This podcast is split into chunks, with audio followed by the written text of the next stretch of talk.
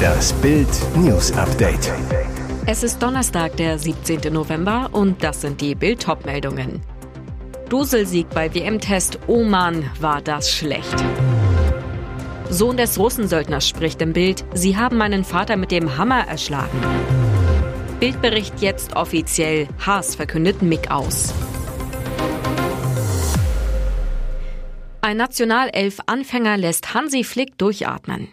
Ausgerechnet Werder-Stürmer Niklas Füllkrug rettet Deutschland bei seinem ersten Länderspiel vor einer Superblamage, schießt das einzige Tor beim 1 zu 0 gegen den Oman. Aber das war sonst fast nur Oma-Fußball gegen den Oman, die Nummer 75 der Weltrangliste. Da muss bei unserem WM-Start am Mittwoch gegen Japan viel mehr kommen.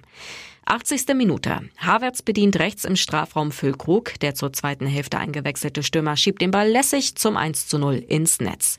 Doch der WM-Modus ist längst nicht da.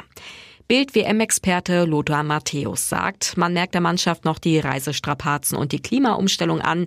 Es ist alles ein bisschen Ballschieben. Sie haben noch eher im Schonmodus gespielt. Ja, es war wirklich ein furchtbares Video. Vergangenen Samstag tauchten die Aufnahmen der Hinrichtung des ehemaligen Wagner-Kämpfers Jewgeni N. mit einem Vorschlaghammer auf. Der Vorwurf, der Mann soll nach seiner Rekrutierung aus einer Strafkolonie bei Moskau am 4. September in der Ukraine desertiert sein. Im Video muss er seinen Namen, sein Alter und seinen Herkunftsort sagen und anschließend gestehen, er habe vorgehabt, sich der ukrainischen Armee anzuschließen. Bild sprach mit dem Sohn des von Russen ermordeten Russen. Seit 1999 saß Jewgeni N. wegen Mordes in der Strafkolonie. 2027 hätte er die Kolonie wieder verlassen können. Ich habe mit ihm regelmäßig telefonieren können, schildert sein Sohn Nikita in Bild. Mitte August erzählte er uns, dass bei denen in der Strafkolonie der Chef der privaten Wagner-Armee Jewgeni Prigoschin aufgetaucht war, um dort frische Leute für seine Einheit zu gewinnen. Mehr dazu lesen Sie auf Bild.de. Jetzt ist offiziell, was Bild bereits am Montagmorgen nach dem Brasilienrennen vermeldet hatte. Das HSF1-Team trennt sich nach zwei Jahren von Mick Schumacher. Nach der zweiten Saison war der Vertrag des US-Teams mit dem Deutschen ausgelaufen und wurde nicht verlängert. Damit endet die Zeit des Schumi-Sohns in der Formel 1, zumindest vorerst. Teamchef Günther Steiner sagte in der Mitteilung, ich möchte Mick Schumacher für seinen Beitrag zum Team in den vergangenen Jahren danken. Mick selbst wurde in der offiziellen Pressemitteilung nicht zitiert, postete aber kurz darauf bei Instagram, dies wird mein letztes Rennen für das Haas F1-Team sein. Ich möchte nicht verbergen, dass ich sehr enttäuscht über die Entscheidung bin, unseren Vertrag nicht zu verlängern. Für deutsche Formel 1-Fans ein Trost. Zwar verlässt Schumi Junior die Formel 1 neben Sebastian Vettel, der ja seine Karriere beendet, doch es kommt mit Nico Hülkenberg ein neuer Deutscher dazu. Er wird im Haas-Cockpit platzen. 1,8 Millionen Ausländer leben in Deutschland von Stützer. Im Bild berichten drei Betroffene. Er kam nach Deutschland, weil er das Schleppen und Malochen leid war und hier auch fürs Nichtstun Geld kassiert. Sekria M. aus Afghanistan lebt in Hamburg. Ich bin über Italien nach Deutschland gekommen. Ich habe gehört, dass man hier gute Sozialleistungen kriegt und es bald auch noch das bessere Bürgergeld geben soll. In Italien habe er schwere Kisten in einer Weinhandlung schleppen müssen. Hier in Hamburg habe ich keine Aussicht auf Arbeit, aber es gibt immerhin das Geld von der Behörde. Andere hingegen versuchen zweifelt Arbeit zu bekommen, sind mit großen Zielen nach Deutschland gekommen. Amena H. verließ vor mehreren Jahren Syrien mit Ziel Berlin. Sie sagt, ich muss leider Stütze bekommen, weil ich keine Arbeit finde. Ich schicke immer wieder Bewerbungen, aber kriege keinen Job. Ich möchte die deutsche Staatsbürgerschaft, deshalb muss ich unbedingt arbeiten und will nicht weiter Stütze bekommen. Ravinder S. aus Indien lebt in Hamburg. Ich bin arbeitslos, bekomme Unterstützung vom Staat. Ich freue mich auf das Bürgergeld, da ich dann mehr Leistung bekomme. Zwar würde er schon gerne wieder einen Job in der Sicherheitsbranche haben. Er sagt aber auch, ich möchte nicht für einen Dumpinglohn arbeiten gehen. Nach viel Streit und Stänkerei ist es nun vorbei. Sie fanden vor zwei Jahren zueinander in der TV-Show Bauersucht Frau, zofften sich im diesjährigen Sommerhaus der Stars und geben nun ihre Trennung in den sozialen Medien bekannt. Die Beziehung von TV-Bauer Patrick Roma und seiner Freundin Antonia Hemmer ist Geschichte. Dabei begann alles wie in einem Märchen. Antonia setzte sich 2020 in der Kuppelshow Bauersucht Frau gegen viele andere liebestolle Frauen durch, die Patrick ebenfalls erobern wollten. Am Ende hatte er sich für sie entschieden. Im Sommerhaus der Stars gingen die beiden zwar als Gewinner hervor, ihre Liebe aber als klarer Verlierer, zumindest aus Sicht der Zuschauer. So gaben die beiden vor der Kamera ein ziemlich erschreckendes Bild ab. Er beleidigte und demütigte sie regelmäßig. Sie schien es hilflos über sich ergehen zu lassen.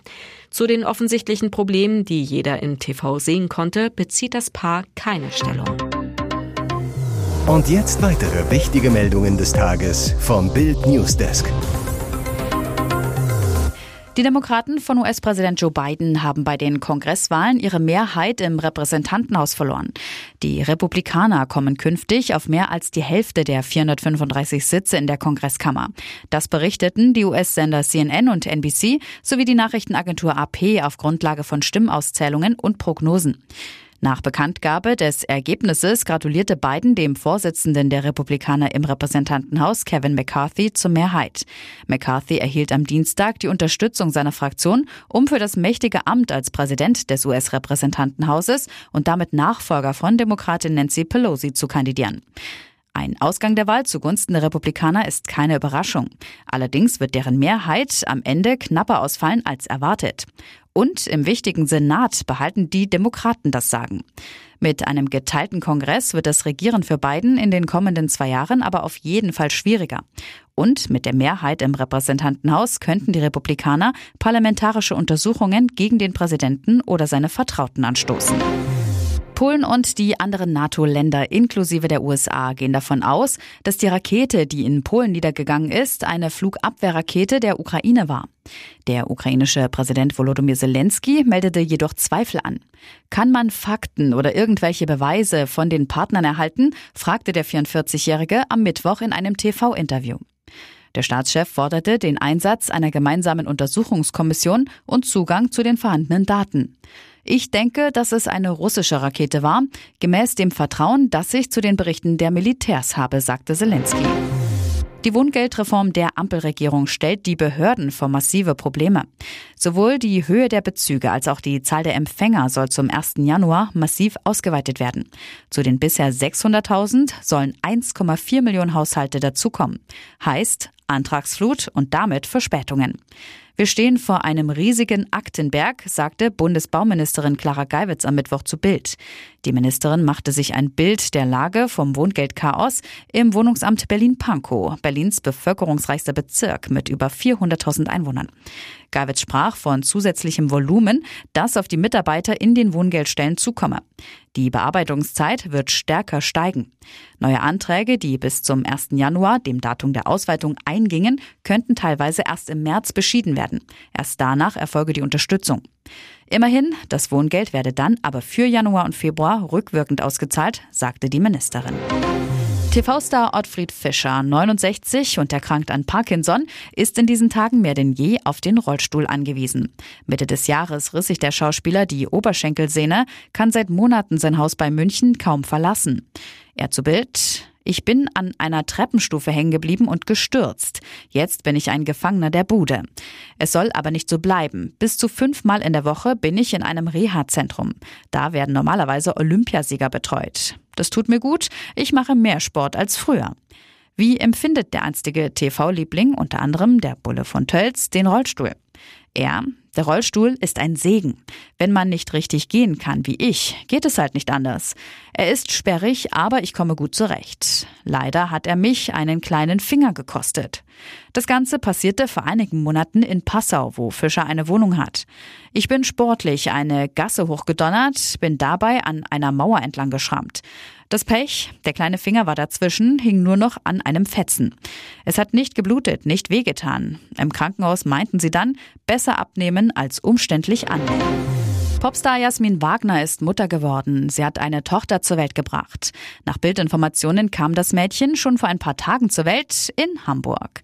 Auf Instagram postete die glückliche Neumama Mission completed, Herz in Herz mit unserem wunderschönen Babygirl. Dazu veröffentlichte sie ein Foto mit den Füßchen ihrer Tochter. Gekleidet sind die Babyfüße in weiße Wollschuhe. Die grünen Schnürsenkel sind fast genauso groß. Wagner zeigte sie auch auf einem Foto, in dem sie noch mit ihrer Tochter schwanger war. In ihrem Geburtspost schrieb sie, Jetzt passen die Schuhe. Vater des Kindes ist Wagners Freund. Mit dem dänischen Modeunternehmer ist sie seit knapp zwei Jahren zusammen. Der Nachwuchswunsch erfüllte sich recht schnell. Jasmin Blümchen Wagner im Sommer zu Bild. Ich kam von einer längeren Reise zurück. Wir haben uns zum ersten Mal so doll vermisst und wussten, dass wir bereit sind für den nächsten Schritt. Es hat dann überraschend schnell gleich beim ersten Versuch geklappt. Nach der Geburt will Blümchen auch beruflich schnell wieder durchstarten. Ab Anfang 2023 moderiert sie mit Jochen Schropp die neue Sat1 Nachmittagsshow Volles Haus. Doch jetzt beginnt erst einmal die aufregende Reise zu dritt. Und nun noch eine Werbung in eigener Sache. Die Red Deal Days sind wieder da. Sichere dir jetzt nur für kurze Zeit zwölf Monate Bild Plus das digitale News-Abo von Bild zum Sonderpreis von nur 19,99 Euro statt 79,99 Euro.